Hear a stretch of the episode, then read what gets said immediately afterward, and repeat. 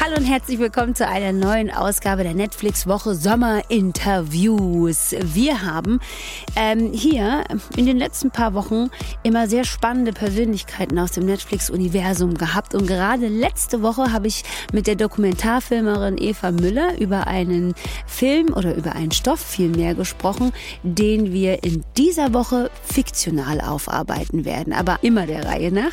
Letzte Woche ging es um Shiny Flakes, eine Dokumentation über einen Teenager, der aus seinem Kinderzimmer heraus ein Drogenimperium aufgebaut hat, aufgeflogen ist und ins Gefängnis musste. Und in dieser Woche geht es um eben genau diese Geschichte, allerdings fiktional aufbereitet. Ja, ihr habt es euch wahrscheinlich schon gedacht. Es geht um How to Sell Drugs Online Fast. Und ich weiß auch nicht, warum ich das immer mit so einer Melodie sagen muss, aber ich muss. Also es geht um How to Sell um Drugs Online Fast. Und ich habe heute die beiden HauptdarstellerInnen zu Gast und freue mich sehr, dass sie da sind. Herzlich willkommen, Lena Klinke und Maximilian Mund. Vielen Hallo. Dank. Ja. Warum habt ihr beiden euch gerade so angeguckt, als ich den Titel so gesungen habe? Weil es allen so geht. Und Ja? entweder die Leute nur sagen, how to sell, also Mhm. so geht's auch uns, wir sagen immer dann Ja. nur, oder die halt die lange Version sagen, die haben das Gefühl, sie müssen eine Melodie einbauen, um die Zeit zu überbrücken. How to sell drugs online fast, weil Ja. sonst man sich so blöd vorkommt, weil es so lang ist. Ich sag, ich habe nur, ich baue das in, in eine Melodie, weil ich immer Schiss habe, irgendwas zu vergessen oder was falsch zu machen. Deshalb merke ich mir das tatsächlich wie ein Lied. Aber ich werde das jetzt so machen wie ihr und nur noch sagen, how to sell. Ja. Wow. Das ist so der Slang. Das ist so der How to Sell Slang. So, Ja. Das ist der Cast Slang und Team Slang oder was? Ne, es ist sonst auch einfach, glaube ich, wirklich der längste Serientitel, den es ungefähr gibt. Deswegen irgendwann kommt man sich echt blöd vor, weil man eigentlich weiß, worüber man redet, ab How und dann aber trotzdem noch How to sell drugs online fast. sagen muss. Ja, und HTSDOF geht irgendwie auch nicht so gut über die Wow, Lippen. okay, wie sie einfach auch diese Initiative. Das, am Anfang wurde uns immer gesagt, irgendwann sagt man dann nur noch, und wir waren immer so, nein, wir, wir selber können es uns immer noch Ja. nicht merken. Wir glauben nicht, dass das die Fans sagen werden. Ja. Ich glaube zwar nicht, dass wir es brauchen, aber jetzt, äh, wo wir ja schon eigentlich so, so knietief in der dritten Staffel stecken, sollten wir es vielleicht doch noch mal ganz kurz zusammenfassen. Falls es ähm, im Netflix-Woche-Universum wirklich noch jemanden gibt, der How to Sell Mhm. ähm, noch nicht gesehen hat. Also es geht äh, quasi um ähm, Maxi, der äh, ähnlich äh, dem Real-Life-Vorbild, das es ja tatsächlich gibt, das zufälligerweise auch Maxi heißt, es geht um Moritz. Ja. Darum ist richtig, nicht um Maxi, es geht um Moritz. Das ist aber auch so verwirrend für die Fans, weil eben der echte auch Maximilian heißt Ja. und viele halt auch dann dachten, das ist wirklich er. Weil wenn sie dann gegoogelt haben, dann kamen sie auch auf einen Maximilian und dann heißt der, der Moritz spielt, in echt auch noch Maximilian und am Anfang hat er so viele, Na also musst du mal erzählen, wie das irgendwie war, dass alle dann so, hä, Digga, wie hast du das gemacht und Und jetzt spielst du dich auch noch selber. Ja, ja, voll. Wirklich? Und dadurch, dass es ja auch wie so eine Dokumentation aufgebaut ist und Moritz interviewt wird am Anfang und immer wieder zwischen so einer Interviewsituation, dass Leute wirklich dachten, das ist eine nachgespielte Dokumentation von dem echten. also so wie so eine Typen. Mockumentary oder so und die konnten das halt überhaupt nicht raffen. Wie sie das ja auch bei der Doku jetzt gemacht haben, wo Ja. Maximilian S. sich ja auch selber spielt, sozusagen. Ja, ja. Oder tut er es? Er, oder durchlebt er nicht nochmal? Ja. Also das, das war eine der Diskussionen, die wir geführt haben. Also Moritz, aber dieses Max und Moritz-Ding ist natürlich auch nochmal so ein Zungenbrecher. Ne? Ähm, also Moritz äh, spielt also quasi, nein, nicht Maxi spielt Moritz, der so ähm, aus seinem Zimmer heraus My Drugs gründet, ein Online-Drogenimperium, startet, sehr viel Geld damit verdient und sich äh, zusehends professionalisiert. In der zweiten Staffel internationale Hilfe äh, auch noch bekommt aus Holland, was aber wahnsinnig schwer ist und am Ende des Tages eben in der dritten Staffel oder zu Beginn der dritten Staffel ohne seine sogenannten Day Ones, ja, also ohne diejenigen, mit denen er dieses Business auch gestartet hat, plötzlich steht und ähm, ja, da eben funktionieren und arbeiten und überleben soll. Überleben vor allen Dingen, ne? ja, überleben soll. Und ähm, ja, die, die ich war auch so, okay, wann ist es denn jetzt auserzählt? So, äh, ich muss aber ehrlich sagen, in der dritten Staffel, ähm, da, da nimmt die Sache nochmal so richtig Fahrt auf. Da bekommen alle Charaktere auch nochmal noch mal, ähm, neue Facetten, also und werden einfach nochmal komplexer, so in allem, in allem im Grunde genommen. Was hat euch am meisten ähm, Spaß gemacht eigentlich jetzt so an dieser neuen Staffel? Ich glaube, für uns war es total schön, dass der Druck so raus war und dass dadurch endlich Raum für die Charaktere da war. Also im Nachhinein haben wir alle gemerkt, dass wir einfach bei der ersten Staffel total Schiss hatten, was das überhaupt wird, ob das funktioniert. Ähm, die Produktionsfirma hatte ja auch noch nie vorher was Fiktionales gemacht. Keiner hatte so richtig Erfahrung mit deutschen Netflix-Produktionen. Keiner wusste, wie das ist, wenn das auf einmal so viele Menschen sehen und funktioniert es, funktioniert es nicht. Dann wussten wir nach der ersten, es funktioniert. Dann war aber der Druck da, okay, es muss wieder genauso gut werden. Mhm. Und irgendwie war es jetzt bei der dritten so, dass wir uns einfach alle so krass gefreut haben, überhaupt zu drehen, weil es auch noch in diesem verrückten Jahr letztes Jahr war, dass es einfach so war, wir genießen jede Sekunde. Man kannte sich inzwischen, wir kannten auch den Regisseur sehr gut, wir kannten die Showrunner, wir haben irgendwie mit im Writers Room gesessen und zwar zum ersten Mal so, ey, ich kenne meinen Charakter, wir können das alle zusammen entwickeln und dann einfach endlich mal die Drehtage genießen. Und das hatte ich das Gefühl, dass man das dann auch einfach spürt beim Sehen. Und ähm, das war für uns irgendwie so ganz cool. Ja, ja, absolut. Überhaupt einfach noch weitermachen zu dürfen. Und äh, ich finde besonders das Ende dort, die Abi-Party, diese ewig lang Szenen, was ja schon fast ein Kammerspiel dann war in dieser Aula oder Messe oder Essenshalle, Kantine. Ähm, das hat einfach wahnsinnig Spaß gemacht. Überhaupt mit so vielen SchauspielerInnen gleichzeitig zu spielen und vor allem der ganze Hauptcast zusammen zu sein, alle jungen Erwachsenen, äh, diese, diese Szenen zu spielen. Das war. Dann auch noch in diesem crazy Kostüm. Ja. Das, das war einfach super lustig. Ja. Wie geht es euch, Leute? Die Serie, die dritte Staffel ist raus. Ähm, wie fühlt ihr euch damit? Ist schön, dass sie endlich draußen ist. Also ich glaube, es zieht sich dann doch immer lange von Drehen bis rauskommen.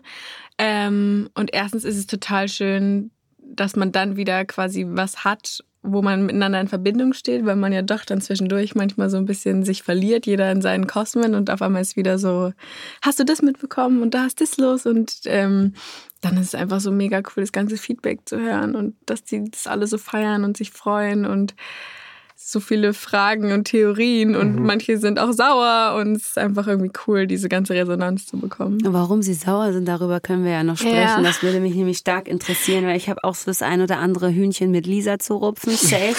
Aber ja, auf Lisa sind viele sauer. Ja, Mann, ja, aber da, wir werden ja auch noch gleich über Vertrauen und Vertrauensbrüche und solche Dinge sprechen. Aber äh, wie geht's dir, Maxi?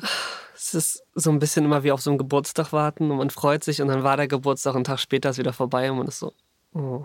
Irgendwie, man, man hat sich so darauf gefreut, es endlich zu zeigen und dann ist es jetzt da und jetzt ist es so, und jetzt können es aber auch schon alle gucken und man kann nicht mehr so die Spannung halten und man ist nicht mehr so gespannt, wie werden die Leute reagieren, weil jetzt ist es da und die Leute reagieren schon und es ist auch wahnsinnig schön, aber es ist auch so immer wieder so eine kurze Angst davor, dass es das jetzt war erstmal, zumindest mit How to Sell Drugs. Wirklich? Ja, der Erfolg ist ja eigentlich, Erfolg ist da. Ja, so. ja aber es ist ja trotzdem auch so ein bisschen vielleicht aufhören, wenn es am schönsten ist. Mhm. Die Geschichte ist ja auch so ein bisschen, that's it, they're mhm. out of school. Mhm. Was soll noch kommen? Und mhm. gleichzeitig kann man sich natürlich immer noch was ausdenken. Ähm, so ambivalent. Mhm. Mhm. Du hast gerade von den Reaktionen gesprochen, Maxi. Wie sind denn jetzt die Reaktionen? Du hast es ja auch schon ein bisschen angesprochen, Lena. Also was, was ist denn das äh, Feedback, das ihr bis jetzt bekommen habt? So? Also ich bekomme nur äh, überwältigendes Feedback mit, dass, dass die Leute begeistert sind. Äh, stärker noch als bei der zweiten Staffel. Ich glaube, bei der zweiten Staffel gab es so sehr gemischte Verhältnisse. Die einen, die mega happy waren, die anderen eher so waren, äh, hat mir nicht so gefallen. Und ich glaube, bei der dritten Staffel ist es überwiegend, dass die Leute geflasht sind, es cool finden, was sich da wieder ausgedacht wurde, womit wir auch nicht gerechnet haben, als wir die Drehbücher gelesen haben und wieder so gar nicht wussten, wo es hingeht und äh, komplett äh, überrascht wurden von den AutorInnen. Ähm, ja, also ich habe das Gefühl, es kommt sehr gut an. Wie zufrieden seid ihr denn? Ich meine, haben ja schon über das ambivalente Verhältnis, das viele zu Lisa haben, gerade gesprochen, aber wir werden es ja noch ein bisschen äh, vertiefen. Wie steht ihr denn zu, zu der Entwicklung eurer Charaktere? Ich meine, Moritz hat mich so in der zweiten Staffel auch wirklich so ein bisschen genervt zurückgelassen, weil ich dachte, was, Digga, was ist, was stimmt denn nicht mit dir? Warum bist du denn so? Was ist das denn? So, jetzt ist er, wie ist er denn jetzt in der dritten Staffel? Er, er muss mit den Konsequenzen auf alle Fälle leben und Verantwortung endlich übernehmen für den ganzen Bullshit, den er da gebaut hat. Und realisiert, glaube ich, auch, egal wie sehr er versucht äh, zu pretenden, dass er niemanden braucht, um seinen Erfolg zu haben oder an seine Ziele zu kommen, dass das eben nicht stimmt, sondern dass er seine Freunde und äh, seine Geliebten braucht. Ja. Und ich glaube, der, der, der realisiert das dann auch. Auch wenn es vielleicht nur für einen kurzen Augenblick ist, wie man dann am Ende sieht, aber ähm, es war auch schön und auch hart zugleich äh, zu merken, Moritz ist allein jetzt. Er hat nur noch sich und das war auch beim Dreh sehr, sehr einsam dann, weil ich sehr viele Szenen alleine hatte ja. und viel nur hasserfüllte Blicke von meinen Kolleginnen bekommen habe ähm, während den Szenen und äh, man dann, wenn die Kamera nicht lief, versucht hat, extra künstlich die Stimmung hochzuhalten, um sich wieder die Energie zu holen und zu sagen, hey, das ist ja alles nur gespielt, ne? Ihr mögt mich alle noch, ne? Ja, oder? oder? Wirklich, oder? Ich bin doch gar nicht so. Oder, das Leute, ist auch Moritz, Sag oder? doch mal. Oh Mann.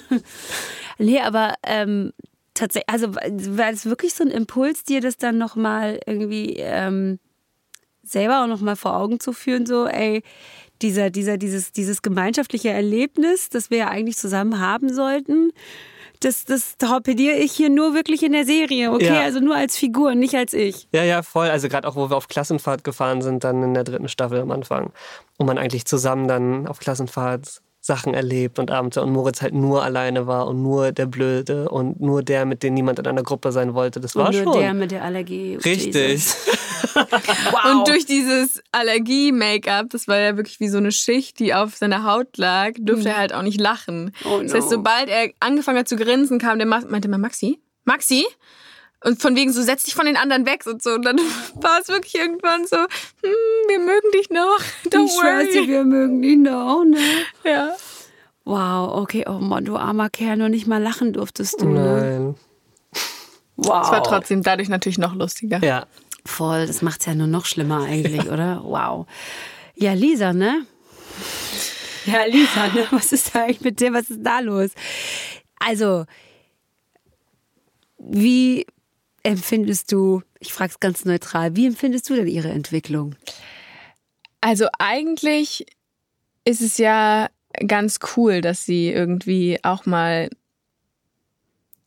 zu sich selber findet, so ein bisschen auch an sich selber denkt. Also das, am Anfang, das finde finde ich eigentlich ziemlich cool, dass sie irgendwie merkt, dass sie auch mal auf sich selber hört, dass sie auch so ihr Ding macht, dass sie irgendwie nicht die ganze Zeit Rücksicht auf andere nimmt und die anderen in den Vordergrund stellt, sondern irgendwie zum ersten Mal weiß, was sie vielleicht nach der Schule machen will, da irgendwie jemand anders cool findet und einfach mal so ist, I go for it. Ähm, aber ich glaube, gleichzeitig macht sie sich halt so krass Sorgen um Moritz und ist so hin und her gerissen zwischen beschütze ich ihn, ist es mir egal, ähm, I don't know. Und dann ist sie halt am Ende der Buhmann, aber eigentlich rettet sie ihn ja, sie ihn ja damit auf eine Art. Deswegen. Wow, okay. Das kannst du dir jetzt einfach weiter sagen, wenn du möchtest. Ist okay. Naja, was wäre denn sonst passiert? Das stimmt, ja. also. Wäre Ja. halt wahrscheinlich umgebracht oder äh, weiß ich nicht, entführt oder vielleicht wäre es noch eine Zeit lang gut gegangen, aber ich weiß nicht, wirklich nicht, wie lang. Und ich glaube, am Ende hat sie es aus Liebe gemacht und vielleicht kann er das ja irgendwann akzeptieren. Wenn ihr sagt, wir hatten jetzt die Möglichkeit, auch so unsere Charaktere mitzubestimmen, ne? oder da eben auch in diesem kreativen Entstehungsprozess mit einzugreifen und unsere, unsere Sicht auch auf unseren Charakter mit reinzubringen. Was war dir da wichtig, Maxi? Da, was, was war dir wichtig, was deutlich wird an Moritz jetzt? Ich, also, was ich ganz cool finde, ist halt, man hat das sonst nie davor gehabt bei Projekten, dass äh, Autoren für einen selber schreiben. Weil die schreiben etwas und dann wird man darauf gecastet und passt vielleicht darauf. Und jetzt bei einer dritten oder zweiten Staffel, die, die Autoren kennen einen und die wissen, du bist jetzt der Charakter. Und, und man hat das Gefühl auch, dass sie ein bisschen angepasst an daran, wer du bist oder wie sie dich kennengelernt haben, versuchen, Teile von dir mit reinzunehmen plötzlich in die Rolle oder das dem dazuzugeben oder manchmal auch ein bisschen zu ärgern, habe ich manchmal das Gefühl und zu sagen, okay, weißt du was, ich schicke dich jetzt mal durch so richtig scheiß Situationen, weil ich habe Lust, dich irgendwie zu ärgern. Und was ich toll finde, was die Autoren gemacht haben, ist, dass dass Moritz halt mal zur Rechenschaft gezogen wird und dass es jetzt endlich mal nicht alles so, so glatt läuft und dass Konsequenzen kommen und dafür auch Verantwortung getragen werden muss. Und ich glaube, das war wichtig, dann auch besonders in der dritten Staffel dann mal auch nochmal zu zeigen, hey, das ist serious und das ist illegal, was wir hier machen. Und das ist, da muss man sich auch mal bewusst werden. Mhm, ja. Mhm.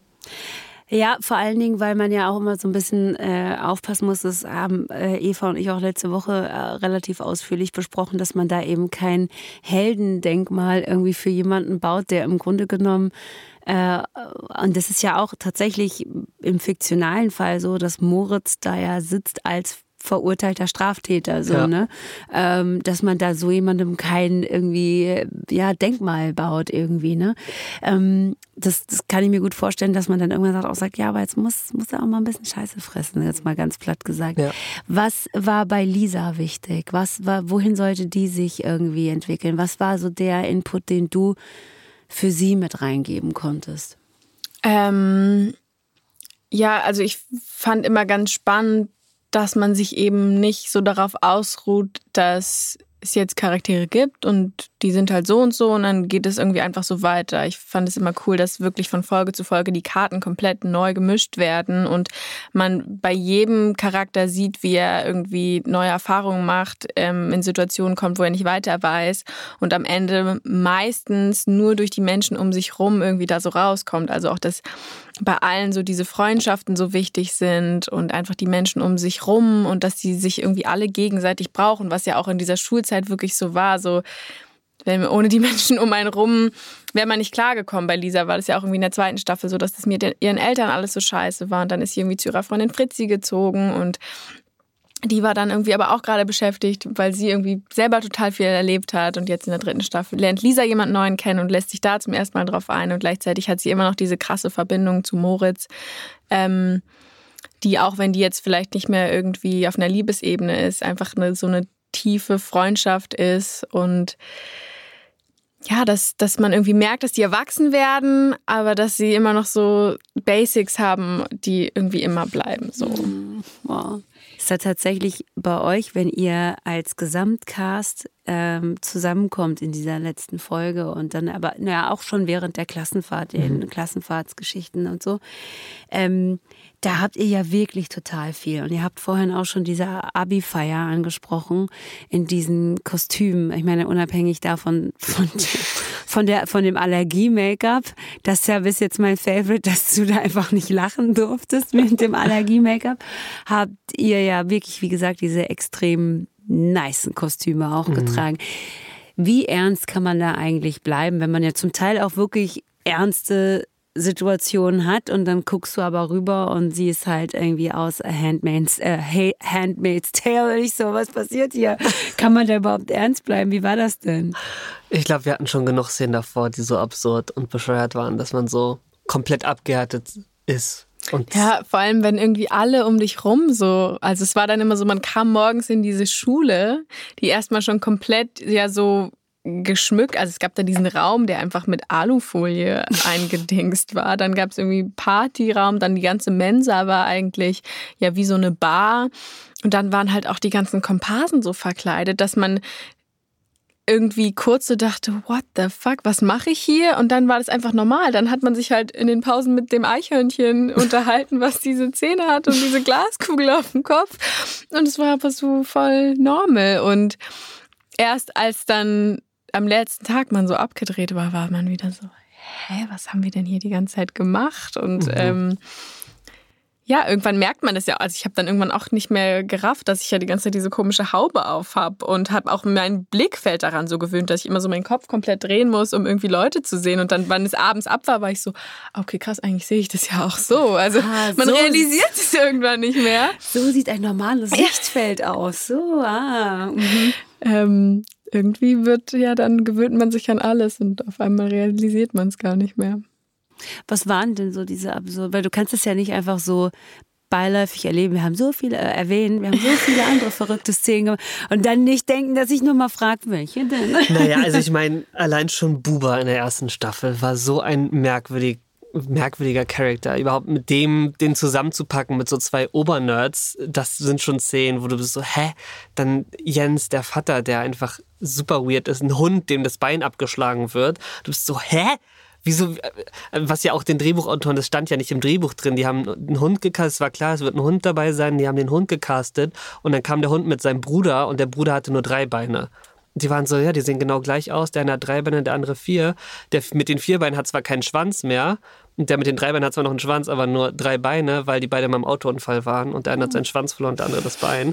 Da waren die so, wir nehmen den Vierbeinigen, machen dem CGI einen Schwanz ran, die ersten Szene, und dann lass ihn doch einfach das Bein verlieren, damit wir Moritz noch ein bisschen beschissener machen, dass er ihm den Hund das Bein abschneidet. Und so, what?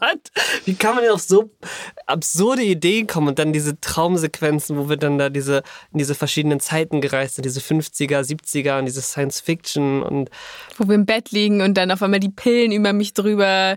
Also irgendwann ich weiß noch, am Anfang haben wir auch immer gelesen, und wir haben immer so parallel die Drehbücher, Drehbücher, geschickt bekommen und dann haben wir uns immer nur so im SMS geschrieben, what the fuck, äh, Folge 4, Szene 3, bist du da auch schon? Und irgendwann war es so, oh ja, okay, weil man wusste, die haben einen sehr absurden Humor, die haben eine sehr blühende Fantasie und ähm, jetzt kann eigentlich nichts mehr kommen, was einen schockt. So, und dann hat man sich eher noch gefreut auf. Das ist nochmal getoppt. Ja. Oder die Albaner, die keine Albaner sind, der eine dann diesen eingewachsenen Zwilling hat und ist oder diese Stecknadel ins Bein rein oder irgendwann so abgehärtet ist und so.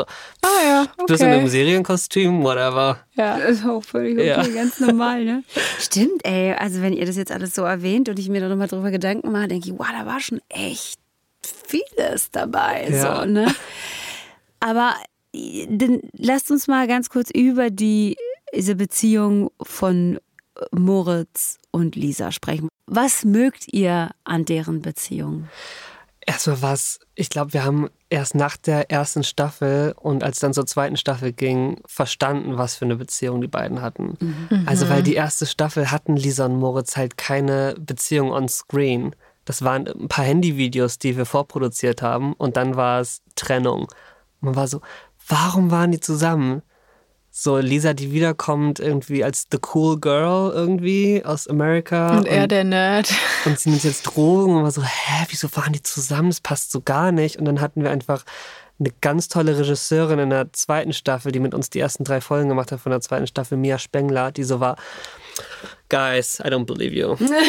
What is this? Ja, was ist das? Was ist er asexuell? What is this relationship? Mhm. Findet sie ihn irgendwie niedlich oder warum? Und dann hat sie sich echt mit uns so hingesetzt und war so, daran müssen wir arbeiten. Ich muss das glauben. Mhm. Und weil wir uns dann einfach auch schon besser kannten, glaube ich, haben wir halt echt so versucht zu finden, was, was das ist zwischen denen und dass das halt ähm, aus so einer Freundschaft, aus einer kindlichen Freundschaft entsteht, wo man ja im Nachhinein sich vielleicht auch gar nicht weiß, war das Liebe? Man wusste ja noch gar nicht richtig, was Liebe ist. Man hat einfach so wahnsinnig gern Zeit miteinander verbracht, weil man so viel äh, Referenzen hatte, die man miteinander geteilt hat, so viele Erinnerungen und Erlebnisse und dann kommen da vielleicht irgendwie neue Einflüsse durch Schule und Pipapo und dann will man das ja auch nicht aufgeben, vielleicht dadurch, dass man verschiedene Freundeskreise hat und dann sagt man irgendwie, dann sind wir jetzt vielleicht zusammen. Ja. Und ähm, mhm. kann ja dann vielleicht erst durch die nächsten, oder dann ist irgendwie Lisa in Amerika und verknallt sich da vielleicht zum ersten Mal wirklich und erst dann merkt man so, war das jetzt wirklich Liebe mhm. oder nicht? Und dann ist man aber trotzdem irgendwie heartbroken, weil man einfach die Zeit mit dem anderen so vermisst. Mm. Und das ist irgendwie, ja, glaube ich, das hat nur so die erste Liebe oder Freundschaft oder das gibt es danach, glaube ich, nicht mehr so oft. Ja. Ja, das halt das Besondere, einfach eine sehr, sehr gute, vertraute Freundschaft war und was, was einfach wahnsinnig vertraut ist. Und so der einzige andere Mensch außer Lenny, den Moritz hatte, um so seine Secrets anzuvertrauen und sich zu öffnen. Oder auch mal anders zu sein, nicht nur der Nerd zu sein, sondern auch irgendwie der liebevolle Kumpel, Freund. Ja, und auch so eine Humorebene zu teilen, die vielleicht sonst keiner versteht. Ähm, und auch wenn man irgendwie dieser eigentlich woanders verortet durch ihren Look oder ihr Aussehen oder so zu merken, die fühlt sich halt da auch total wohl, muss niemandem was vormachen und kann irgendwie sie selber sein und hat vielleicht auch so ein bisschen so eine weirde Seite, die sie sonst nirgendwo ausleben kann. fühlt sich vielleicht auch in der Familie total wohl, weil bei ihr immer alles scheiße war und da war irgendwie so ein cooler Papa und eine coole Schwester. Mhm. Sind ja oft dann irgendwie so Einflüsse, die es einfach zu so einem Gesamterlebnis machen, dass man einfach so gern mit einem Menschen ist, ohne dann irgendwie was dann alles später kommt mit haben wir guten Sex und was ja. ist eigentlich eine Beziehung und wo wollen wir hin? Mann, ich wünsche ja dieser Schwester auf jeden Fall ihren eigenen Spin-off ja. einfach. Sie ist so ein Charakter, die Schwester ist auf jeden Fall Hammer. so speziell. Äh. Ja. Das ist schon Wahnsinn. Wie ist es denn jetzt, was euren Bekanntheitsgrad angeht? Weil das ist ja schon auch heftig. Ne? Also ich meine, ihr habt die Serie angefangen wahrscheinlich ohne wirkliche Erwartungen. Ich weiß, äh, du, Maxi, hast in äh, Interviews gesagt, dass du diese Rolle unbedingt, unbedingt, unbedingt wolltest. Mhm. Hast du da schon verstanden, was das bedeuten könnte oder was das bedeuten würde vielmehr? Äh, naja, man hat sich schon irgendwo Druck gemacht, weil man wusste, das ist Netflix und man wusste, wie Dark angekommen ist und dass Dark so explodiert ist und so ein Erfolg war. Man wusste, okay, die Deutschen können anscheinend auch international performen ähm, und hat sich dann schon irgendwo Stress gemacht, im Vornherein, dann ist man ans Set gekommen und hat gemerkt, oh mein Gott, das ist Chaos. das ist, das hier wird keine große erfolgreiche Netflix-Serie. Eigentlich könnte ich jetzt chillen, aber trotzdem habe ich mega den Druck und bin so. Ah. Warum hast du es gedacht? Weil da so vieles durcheinander gegangen ist? ja, war, es war einfach, die Kommunikation war nicht immer ganz rund und es ging dann plötzlich auch sehr schnell. Das Casting war irgendwie einen Monat vor Drehbeginn und plötzlich hatte man Kostümprobe, Maskenprobe. Wir hatten keine fertigen Drehbücher, wir hatten nur so eine Serienbibel, ja. die im Nachhinein, wenn man die heute lesen würde, die hat nichts mehr mit unseren drei Staffeln zu tun. 0,0 Prozent. Und darauf hast du dich aber so ein bisschen verlassen ja. und darauf basierend hast du versucht, dich auf deine Rolle vorzubereiten. Dann kamen immer nach, nach und nach so die Bücher und man war so, aha, okay, hätte ich jetzt nicht damit gerechnet. Und also mein Favorite aus der Serienbibel ist, dass Lisa mit Pfeil und Bogen Buba erschossen hat. Na, what? In der, in der Serienbibel. Die kam, die hat eigentlich Was? irgendwie so Bogenschießensport gemacht in der Serienbibel noch und kam dann und hat die Jungs gerettet, weil sie Buba mit Pfeil und Bogen erschossen hat. Ja, es waren halt alles so so potenzielle, wie könnte irgendwas mal wann passieren und der Rest hat sich dann echt so während des Drehens ergeben und mhm. keiner auch von den ganzen Produzenten und Showrunnern hatte, glaube ich, irgendwie diese Dimension vor Augen, die es dann eingenommen hat und ist halt auch in diesem Prozess gewachsen und das ist knock on wood so gut ausgegangen und es ja. waren einfach dann alles sehr tolle Menschen und wir haben uns alle gut verstanden. Aber es hätte halt auch irgendwie total nach hinten losgehen können. Aber wann war denn so der Moment, wo ihr erkannt habt, okay, krass, krass? Als der Trailer rauskam. Ach, nicht dein Ernst, dann Doch. erst. Also bei mir noch später. Wirklich? Also bei der Premiere von der ersten Staffel hat sich das alles so. Wir waren in Köln in so einem kleinen Location. Es waren, weiß ich nicht, vielleicht 50, 100 Menschen eingeladen. Wir hatten jeder so ein paar YouTuber eins, ein paar YouTuber und ein paar nur Local Kölner Influencer. Sonst war niemand da. Die, die, die erste Folge lief auf so kleinen Screens. Auf so Fernsehen. Wir hatten keine Party danach. Wir sind dann noch alle das Team in eine Bar gegangen. Es war voll nett, aber es war so, okay, ja. Haben wir jetzt gemacht. Eigentlich. Genau. Und auf einmal kriegst du so durch Social Media und durch deine Menschen um dich rum mit, dass die Leute das richtig geil finden und dass sie das durchgebinged haben und am liebsten sofort mehr wollen. Und also da dachten wir auch immer noch, das war's. Also das war jetzt halt eine Staffel so und das war ganz lustig. Und also ich habe es erst danach gecheckt, ne, nicht mal als der Trailer draußen war. Na, aber also als der Teaser rauskam, saß ich gerade im Flugzeug, saßen wir gerade im Flugzeug nach Cannes. Ja weil unsere Serie, die erste Staffel, hatte Premiere in Cannes auf dem Serienfestival dort. In Cannes dachte ich aber auch noch, okay, kein Schwein interessiert sich. Die waren alle so, was ist das? ja, es lief halt auch auf Franz mit französischen, englischen Untertiteln auf Deutsch und dann waren die ganze Zeit diese Text-Messages im Bild. Und dann lief es auf dem größten Kino in Cannes, auf dieser riesen Leinwand, wo halt sonst so 16 zu 9 Filme, weiß ich nicht was, auf Film noch gedreht laufen und unsere Serie, die ja auch schon dafür ausgelegt ist, dass du die sogar auf dem Handy gucken yeah, kannst. So. Yeah. Und du hast auch gemerkt, das Publikum war so. Ja, die sind gar nicht hinterhergekommen mit den Jokes. Wenn es auf Französisch lief, auf Englisch lief, die Textmessage auch nochmal übersetzt im Bild. Es war eigentlich, das ganze Bild war voll mit Text geschrieben von Untertiteln. Und wir waren so. Wir haben uns auch alle selbst eingeladen. Eigentlich ist es nur zwei Personen von der Serie dürfen kommen. Wir waren so ist mir scheißegal, wir es kann. Alle. Wir buchen uns jetzt einen Flieger, ja, haben mit irgendwelchen Airbnbs gepennt, die wir auch, das war alles so, kein Schwein interessiert sich dafür. Und dann ey, diese, ey, kann, man lebt nur einmal, ich komme. Ja, ja normal. Ja, voll. Ich komme. Hast du dein Ticket? Ich habe mein Ticket. Ist egal, wo wir schlafen, aber wir gehen auf jeden Fall nach Cannes, auch wenn es keiner versteht, was wir da machen. Aber der Trailer und bei dir dann eben irgendwann die Reaktion der Leute haben euch dann schon noch mal irgendwie gespiegelt, so, okay, das ist krass. Und was ist aber dann passiert? Weil das ist, glaube ich, so diese eine Sache, die man, die, die man nicht antizipieren kann, die man auch nicht verstehen kann oder nicht sich vorstellen kann, bis man, glaube ich, wirklich drinsteckt. Das ist eine Sache, die man gemacht hat, international erfolgreich ist. Ich meine, du warst auch schon in einer erfolgreichen äh, Produktion, aber das waren dann halt einfach immer Deutsch. deutsche ja. Produktionen, ja. die einfach auch dann so in Deutschland mega funktioniert haben, aber halt auch nur hier. So. Ja. Und jetzt macht ihr was nicht unbedingt ein deutscher Exportschlager ist, nämlich Humor und you mhm. know, Comedy. Und es funktioniert plötzlich überall so. Was passiert dann? Wir sind für vieles bekannt, aber nicht für Comedy. So, weißt du was? Ich meine, so, ne? Und äh, auch da, ich, ich habe mal hier mit Daniel Brühl gesprochen, der gesagt hat, es gibt so eine bestimmte Art von ähm, deutschem Humor, der ihn so äh, macht, so, mhm. ne? Und das alles ist ja aber How to Sell nicht. Richtig. So, ne? wie, und was ist dann passiert? So? Wie, wie, wie hat es dann auch, ich weiß jetzt nicht, ob das zu groß ist, wenn ich sage, euer Leben verändert, aber. Ja, schon ein gewisses, also vor allem, ich war ja komplett new. Also zu, zu diesem ganzen Erkanntwerden plötzlich und dass Leute einen auf der Straße ansprechen. Wir hatten das ja auch schon beim Dreh von der ersten Staffel, dass Komparsen zum Beispiel Lena erkannt haben und Fotos machen wollten.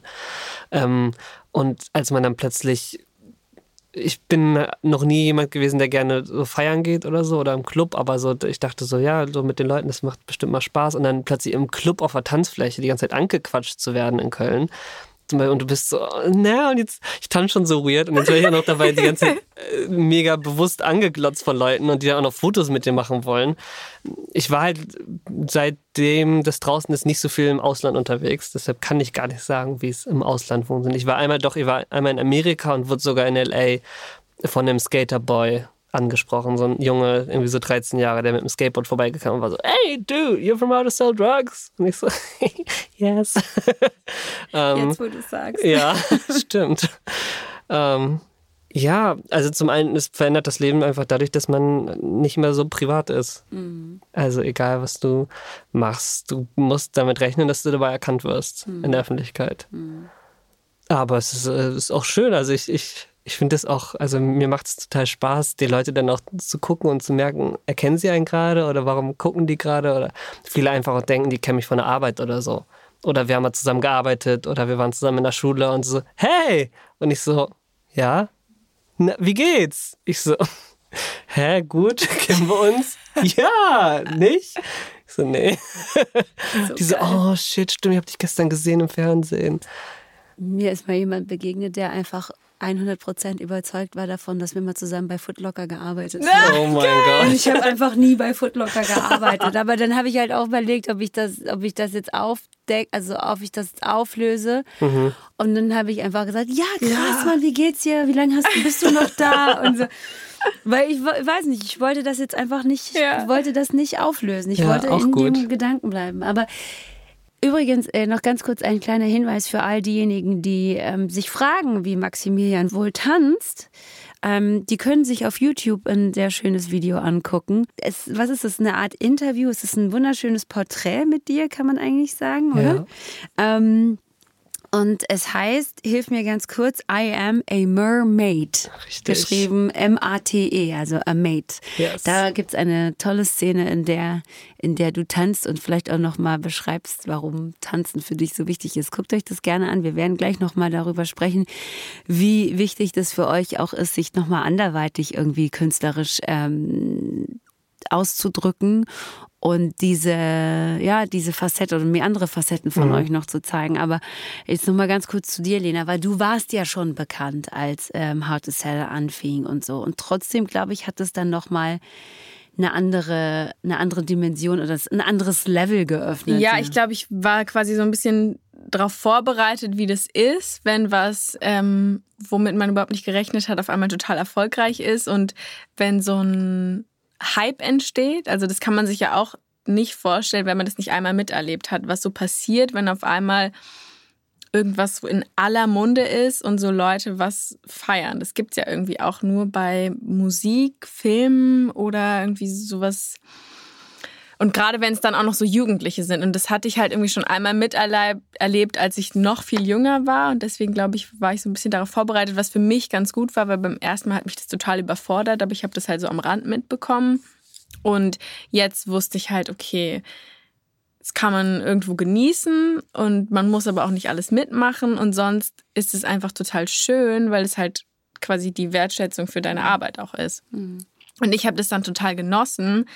Ähm, Feedback quasi in Live zu bekommen, weil ich finde, mit diesem virtuellen Feedback, was man auf Social Media bekommt, das ist so ungreifbar. Du mhm. siehst dann, du kriegst so viele Nachrichten und so viele Kommentare, aber irgendwie macht es trotzdem nichts mit dir. Es ist halt eine Zahl oder irgendwie eine Anzahl, aber du mhm. kannst es nicht greifen. Und bei Kinofilmen kann man das irgendwie greifen, wenn man dann hat man ein volles Kino oder man geht sogar auf Kinotour oder so. Und bei so einer Netflix-Serie du weißt ja nicht, wie, du siehst ja nicht, wie viele, weiß ich nicht, Kids in Brasilien zu Hause sitzen und sich das alle einzeln angucken. Und wenn es dann mal so Situationen gab, wo Menschen einen angesprochen hat, dann war das für mich immer total toll, so dieses Glitzern in den Augen zu sehen und vielleicht wirklich von irgendeinem 17-jährigen ähm, spanischen Jungen, der den das irgendwie gerade seine ganze Woche gerettet hat. So, das war irgendwie total cool. Oder vorgestern saß ich in Mitte in einem Restaurant und dann kamen so zwei Basketballer-Boys, die irgendwie auch gerade Urlaub in Berlin gemacht haben und die sind, haben, also ich denke mir mal, wow, dass ihr euch das traut. Die waren halt irgendwie mhm. auch, glaube ich, so 16 oder so und sind so, sind extra mit Maske hingekommen und haben Abstand, waren so, hey, dürfen wir ganz kurz stören und ähm, wir haben gerade die dritte Staffel und wollten dann auch mir von ihrer Lieblingsszene erzählen und ich war so, okay, cool, das, das, das ist einfach, hat oh. richtig was mit euch gemacht und dann ist das für mich einfach nur so eine Erinnerung, warum ich das mache und dass das oder wenn Leute mir dann erzählen, was sie eigentlich gedacht haben, wie es weitergeht und was dann passiert ist, dass man halt auch so voll drin ist im Kosmos. So, das ist für mich eigentlich das, das Schöne. Und alles andere, dass man irgendwie bekannt ist oder so, das ist für mich immer noch so, das kann man irgendwie nicht verstehen mhm. oder vielleicht auch immer erst später. Also jetzt kann ich immer erst so verarbeiten, was irgendwie vor ein paar Jahren los war und vielleicht kann ich dann ein paar Jahren verarbeiten, was da mit der Serie los war. So, wenn es mhm. gerade so ist, dann checkt man das irgendwie selber nicht so richtig. Was sind die Szenen, auf die ihr am meisten angesprochen werdet? Also ich werde natürlich aktuell nur darauf angesprochen, dass Why did you do this? Also warum ich warum? am Ende so scheiße bin. Ähm, aber auch da ist es manchmal ganz süß, weil die Leute dann so, ich verstehe es ja irgendwo, aber musste das sein? Und wie hast du, wie, wieso hast du ihn da so abgehört und ihn quasi so ins Messer laufen lassen? Und ähm, gleichzeitig spürt man, glaube ich, auch, dass, dass ihr das nicht leicht fällt und ihr auch voll weh tut. Ähm, Darauf werde ich gerade so am meisten sagen. Ja, ist so witzig, wie die Leute sich so krass aufhängen an dieser Liebesbeziehung zwischen Moritz und Lisa, weil ich auch die meisten Nachrichten komme. Ja, das ist auch. Ich werde immer, warum hast du jemand anderen geküsst? In Staffel 2 schon den, jetzt den. So, wie kannst du nur? wow. Ich meine, dieser Ranger ist schon ein bisschen eigenwillige Figur, auch wo ich auch dachte, wow, längsten wollen wir mal darüber sprechen, was das alles mit dir gemacht haben muss, diesen Typen zu spielen. Aber das ist nochmal ein anderes Thema. Äh, aber Tatsache, ja. Also gut, aber man will halt auch irgendwas will, dass es diese Happy unschuldige End Liebe und, gibt, ja. dass die funktioniert und ja. dass man schon im Teenageralter den richtigen Menschen trifft und dann mit dem zusammen bleibt. So. Aber was war es bei dir auch, die Liebesbeziehung? Bei mir war es, warum hast du mit Lisa Schluss gemacht in der zweiten Staffel im Pool? Und äh, warum hast, bist du nicht mit Gerda zusammengekommen? In der ersten Staffel. People mein, want love. Ja, ja die, die, wollen die Beziehung. They want the drama. Aber Gerda ist halt auch, ich meine, die Rede, die sie dann da hält am Schluss, ist halt ja. halt auch so, ich so, mal Gerda, du kannst einfach, du bist wirklich, das war ich einfach. Ja. Weißt du, so, so ein super wokes Ding, wo man ja. sagt, das war ich, Gerda, du warst ich, ich fühle das einfach so sehr. Aber ja, es ist, es ist wirklich äh, intens und ich, ich ähm, finde es aber schön für euch, dass ihr nur so, also ne, das, diese schöne Erfahrung in erster Linie ja. gemacht habt, mit so einem tollen Erfolg im Rücken irgendwie äh, und mit so viel Liebe und Neugier auch angesprochen werdet, was ja einfach mega ist. Und vor allen Dingen ist es ja beim Streaming ja auch nochmal so, und ich frage mich, wie das wohl aus, aus ähm, SchauspielerInnen-Sicht ist, wenn man so eine Sache dreht ähm, und dann weiß, die ist nicht nur für eine bestimmte Audience gedacht, so, ne, weil die, natürlich ist es so ein, so ein Gen Z-Lebensgeist, so, ne, aber ich habe mir die halt auch angeguckt und war so, ach, nicht nur so ist das bei den jungen Menschen, sondern aber ich konnte halt auch irgendwie was damit anfangen. Ähm, und dann ist es aber natürlich auch noch so, dass du sagst, dass äh, die Leute das A nicht jetzt in einem großen Kino anschauen, sondern eben zu Hause oder sogar auf dem Handy, so tatsächlich. Ne? Spielt das eine Rolle für euch, wenn ihr da, wenn, wenn ihr bei der Arbeit seid, dass ihr euch auch irgendwie Gedanken darüber macht, wo das die Leute schauen, konsumieren, ähm, erleben? Oder spielt es gar keine Rolle? Naja, ich glaube, es spielt so ein bisschen eine Rolle. Also ich glaube, vor der ersten Staffel dachten wir so, das kann ja gar nicht funktionieren. Das ist ja auch während des Drehen dachte man oft so, da fehlt doch was oder ist so unperfekt. Aber dadurch, dass bei der Serie so viel durch die Post-Production noch entsteht. Also es ist so wahnsinnig schnell geschnitten. Es kommen noch Sachen on-screen drauf. Es kommen Special Effects. Das lebt halt auch von dem ganzen Visuellen so krass wussten wir nach der zweiten Staffel, äh, nach der ersten Staffel so, okay, wir können die da schon machen lassen, die können mhm. das, das ist auch noch deren Spezialgebiet, so, die sind dafür bekannt. Und das ist auch, glaube ich, das, warum die Kids es dann so cool finden, weil es halt nicht irgendwie ist wie in anderen, weiß ich nicht, deutschen Fernsehproduktionen, wo man dann denkt, so sieht es halt nicht aus, wenn man am Handy oder am Laptop ist oder so, sondern die können das halt richtig gut machen und ich glaube, das ist auch, was die Kids gerade so feiern, dass die halt so abgeholt werden oder dass es auch jetzt in der dritten Staffel sowas wie OnlyFans oder so mit eingebaut ist. Das ist halt wirklich, was die gerade beschäftigt und es ist nicht, was irgendwelche, weiß ich nicht, älteren Leute denken, was vielleicht die Kids im Internet machen. So. Was machen eigentlich diese jungen Menschen? Genau, so was machen die Internet, da eigentlich? Von dem alle immer sprechen. Sondern, dass die einfach da auch voll gut recherchieren und also selbst ich war noch bei der ersten Staffel so, was ist das Darknet? Und als ob das wirklich so einfach ist und so. Und dann weißt du, das ist wirklich so. Und die Kids gehen da wirklich rein und kaufen sich, weiß ich nicht was. Und mhm. es ist einfach sehr realitätsnah und da fühlen sich dann auch irgendwie, sei es die jüngere oder die ältere Generation so abgeholt, weil man irgendwie so einen Einblick da reinbekommt. Mhm. Ja. Ja, Punkt. Nothing to add. Ja, also das Spannende ist ja aber auch, dass, dass man nicht nur von Teenagern angesprochen wird oder das gucken, sondern also wenn man jetzt so sich auch auf Instagram anguckt, wer folgt einem, man kann ja so gucken, welche Altersspanne und bei mir ist die höchste Altersspanne zwischen 25 und 35. Also gar nicht so viele Teenies, sondern hauptsächlich so junge Erwachsene. Ich liebe das auch, wenn irgendwie so Elternpaare einen auf der ja. Straße ansprechen und so sagen, unsere Kinder dürfen das noch nicht gucken, aber wir haben das letzte Wochenende durchgeguckt. Ja. Ich so, okay, krass. Und die, ja, nee, die dürfen das noch nicht gucken, auf gar keinen Fall. Aber wir haben es voll gefeiert. Ja, ich weiß auch nicht, ich würde das auch nie vor meinen Kindern zugeben. Ja. Also ich meine, meine sind noch eh viel zu klein, ne? Aber ich war dann auch, ich habe es geguckt und war so, oh Gott, ich weiß nicht, ob ich das kann. Ja. Das kommt alles in zehn Jahren ja, so richtig. auf mich zu und ich habe jetzt schon einfach wirklich Anxiety, so richtig schlimm. Ich so, die, Vor allem die gucken dann nochmal, also beschäftigen sich mit alles. Ich weiß, es wird immer schlimmer. Eindrücken, es wird immer schlimmer, tatsächlich, es wird auch immer schwerer. Aber mh, mm, jetzt für bei dir Maximilian, habe ich auch immer so das Gefühl, dass du ja auch tatsächlich, ähm, und deshalb fand ich das so witzig, ich glaube, ja, du steckst schon sehr auch in dieser Nerd-Kultur mhm. drin irgendwie und gleichzeitig habe ich das Gefühl, du bist ein sehr analoger Mensch gleichzeitig. Mhm. Oder täuscht mich das? Also wenn ich dann so drüber nachdenke, was du sonst auch noch so irgendwie machst und so, ist das, ist das bin ich da auf dem Holzweg? Nee, es ist eine, eine, gute Verbindung zwischen, ich liebe es stundenlang am Handy zu sitzen oder am Computer, aber ich liebe es auch total einfach so outside und draußen und, und äh, in der Wildnis zu sein, wo keine giftigen Tiere sind. ähm, ja, doch, so ist ein guter Mix aus beidem.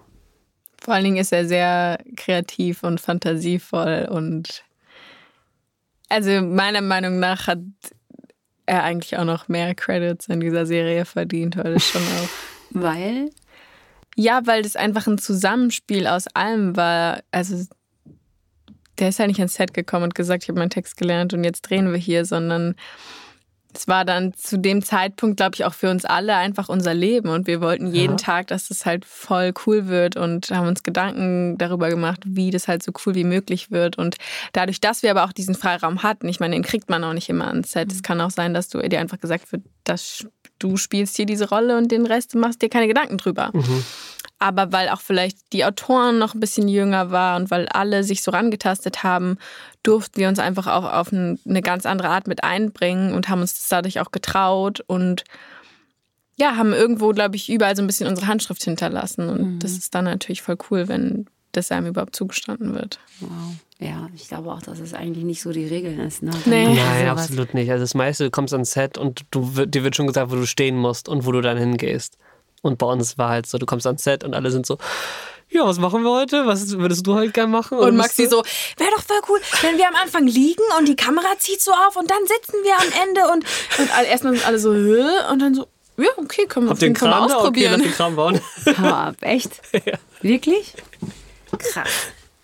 Woher kommt, ist das, ist das aber auch vielleicht so ein bisschen dein Fotografenauge dann ja. einfach? Ja, safe. Ja? Also ich meine, ich habe ja auch Kunst studiert bis, bis vor drei Jahren. Bis es losging. Bis es losging und ich keine Zeit mehr hatte. Also eigentlich hätte ich auch nach den Staffeln Zeit gehabt, weiter zu studieren, aber keine man muss Lust. auch immer Pause machen und es war so anstrengend und das alles nachfühlen und spüren und schlafen. ähm, ja, also ich äh, bin auf alle Fälle, ich habe ich hab Lena ja auch so kennengelernt. Ich war Kameramann bei einem Casting und Lena äh, hat vorgesprochen für eine Rolle für so einen 20.15 Uhr Krimi im, im Fernsehen. Äh, und zwei Jahre später haben wir uns beim Casting wieder gesehen. Und sie hat mich wiedererkannt, obwohl ich nur hinter der Kamera stand. Echt? Und ich so. war so, natürlich kenne ich dich. Und der war so, was? Okay, krass. Ja, ich so, also schon. Ich wusste auch, dass du auch selber spielst. Deswegen. Ja, okay, wahrscheinlich. Ich fand es eher immer so cool, dass du irgendwie auch Fotos und Kamera und. Ja, Guck mal, wie schüchtern er jetzt ja, ist. Das ist so unangenehm. Ist dir das unangenehm? Oh, muss es doch gar nicht, ist doch voll gut. Ja, voll, voll cool. schön. Ja. Du bist richtig rot. Ich ja, meine, je länger ich drauf ist, rumreite, desto röter wirst du natürlich auch. Aber ich höre jetzt auch auf, jetzt, trink, jetzt trinkst du auch noch ganz verlegen aus deinem Wasser. Du bist aber auch rot. Jetzt seid ihr ja. beide rot. Oh. Mir ist auch heiß, um ehrlich zu sein. Jetzt, ich weiß gar nicht, weil ich euch so in Verlegenheit gebracht habe. Nein, aber das ist, doch, das ist, das ist, merkt man ähm, tatsächlich äh, dem ganzen Produkt einfach an. Produkt klingt jetzt auch irgendwie ein bisschen viel zu abfällig vielleicht, aber ihr wisst, was ich meine. Man ja. merkt es im fertigen Ja, ich glaube, wir hatten auch so. einfach Glück, dass wir uns so gefunden haben und so zusammengewürfelt wurden, wurden, dass wir jeden Tag so eine gute Zeit hatten, weil es ist eben auch nicht immer mhm. der Case und es, man, es kann auch einfach wirklich sich nur wie Arbeit anfühlen und bei uns ja. war es einfach irgendwie für uns auch. Deswegen waren wir, glaube ich, auch so traurig, als es dann quasi erstmal vorbei war und wir bis heute nicht wissen, ob es irgendwie weitergeht. weitergeht ja. da, würdet ihr euch denn wünschen, dass es weitergeht? Ja, irgendwo wünscht man sich das schon. Also ich finde das Tolle bei How to Sell ist auch, dass, äh, dass die Serie halt in alle Richtungen gehen kann, weil sie halt das so aufbricht, dass es nicht so ein krass linearer Erzählstrang ist schon, aber es kann halt geht dann halt in so absurde Richtungen, wie dass plötzlich die Albaner dazugekommen sind und plötzlich Buba eine ganze Familiengeschichte bekommt und dass Lisas Eltern plötzlich doch ganz weg sind und es eher dann nur noch um Lisa geht und dass man das aber auch irgendwie der Serie verzeiht, weil sie so dann mit diesen Traumsequenzen auch oder diesen Vorstellungen so überall hingehen kann und ich glaube, dass es auch wenn es eine vierte Staffel geben sollte, auch einen Genrebruch geben könnte und dass es dann so ein Prison Break wird und man irgendwie einfach das witzig findet, dass die Charaktere jetzt da so reingeschmissen werden. Mhm. Und das manchmal so ist, wie man, wenn man so bei Nickelodeon oder so, so Mashups gesehen hat von Hotel Zack and Cody, ist aber jetzt mit den Zauberern von Waverly Place zusammen irgendwie eine Staffel und man ist so, hä? Das sind zwar ganz andere Universen, aber irgendwie ist man so, freut man sich auch total, dass diese Charaktere jetzt so zusammenfinden. Vielleicht gibt es noch eine Staffel, wo endlich Rinseln und Richtig. Winden zusammenkommt und Darken Mashup. das wäre so geil. Okay, das wäre auf jeden Fall safe. Irgendwie ja. ein Genrebruch. Ja. Winseln und äh, was war Winden? Rinseln, Rinseln und Winden. Winden. Oh, wow. Okay, Winseln. Ja. Und Rinden. Oh Mann, ey. Naja, aber ich bin mal gespannt. Also ich bin auch gespannt. Ich glaube, F F die dritte Staffel wird safe erfolgreich sein. Ist sie ja jetzt auch schon. Und dann mhm. mal gucken, was eine vierte Staffel bringen könnte. Was steht denn aber für euch ganz persönlich jetzt eigentlich noch an? So? Mm, Wo, jetzt überlegen gerade beide, worüber dürfen wir jetzt schon reden? also, also ich habe noch so eine ganz coole ZDF-Neo-Serie gedreht, die heißt Loving Her. Ja, die ist auch in der Mediathek. Du, Loving Franzi, da bist du drin. Bist du Franzi? Ja, genau, du warst Franzi. Genau, ich bin Franzi, noch mit sehr tollen anderen Kolleginnen und ähm, einer ganz tollen Regisseurin, Leonie Krippendorf, mit der ich auch schon was äh, gemacht habe. Und nächste Woche läuft, glaube ich, noch ein ZDF-Film, den habe ich auch letztes Jahr gedreht. Auch mit einer super coolen Regisseurin. Ich durfte irgendwie nur mit auch so voll coolen Frauen zusammenarbeiten. Das war sehr toll. Und als nächstes leider wirklich nichts, was ich so sagen ja. könnte, aber. Studium, Studium, Studium. genau. Studium steht Erst einfach mal Urlaub und runterkommen und the rest we will see. Mhm. Und du magst jetzt Studium, Kunst. Jetzt, nee. Nee. Nee, nee. nee keine Lust mehr. Ähm, ja, ich habe ja gerade die Haare glättet bekommen, permanent. Ich habe ja eigentlich dolle Locken für eine neue Rolle, äh, was ganz, ganz spannend wird, ist auf alle Fälle was anderes als How to Sell Drugs und äh, sehr actionreich und meine Rolle ist erwachsener und äh, anders. Da freue ich mich drauf, aber mehr darf ich auch noch nicht sagen. Nicht? Nee. Wow. Was ja. ist denn das mit euch? Okay, gut. Ah. Vielen Dank für das tolle Gespräch, Leute. Das ist jetzt auf so einem To be continued. TBC auf jeden Fall. Äh, ich danke euch auf jeden Fall für eure Zeit. Sehr viel Spaß gemacht mit euch und äh, vielen Dank für die vielen Einblicke in der, die Dynamik, sage ich jetzt mal, von Moritz und Lisa und überhaupt äh, all die schönen Geschichten, die ihr mitgebracht habt vom Dreh, vom Set, vom Cast. Vielen, vielen Dank. Ja, vielen Danke. Dank. How to Sell Drugs Online Fast. Oder wie wir Insider sagen, How to Sell. ähm, die dritte Staffel läuft aktuell auf Netflix. Danke euch. Danke fürs Herkommen und für die Zeit. Danke. Danke. Ciao. Tschüss. Tschüss. Können wir bitte darüber sprechen, also wir, ja, ihr und ich, darüber, wie nett diese beiden Menschen sind zusammen und wie viel Spaß es macht, sie gemeinsam zu erleben. Ich meine, ihr habt sie nicht gesehen, ich habt sie gesehen und es war toll. Und ich muss ehrlich sagen, anders als diese Regisseurin aus der zweiten Staffel, kaufe ich den beiden diese Liebesgeschichte komplett ab. Also die Liebesgeschichte ihrer Figuren wohlgemerkt, ja? Ach, das war toll mit Lena und Maxi. So Leute, es war auch toll mit euch in den Sommerinterviews. Ähm, wir hatten ja gesagt gehabt, dass wir die führen, um euch den Beginn der zweiten Staffel zu verkürzen. Und Leute, der steht kurz bevor. Deshalb würde ich mich freuen, wenn ihr dann auch dabei seid, wenn wir mit Netflix Woche Season 2 loslegen. Hoffentlich seid ihr dann dabei. Ich auf jeden Fall. Bis dann. Tschüss.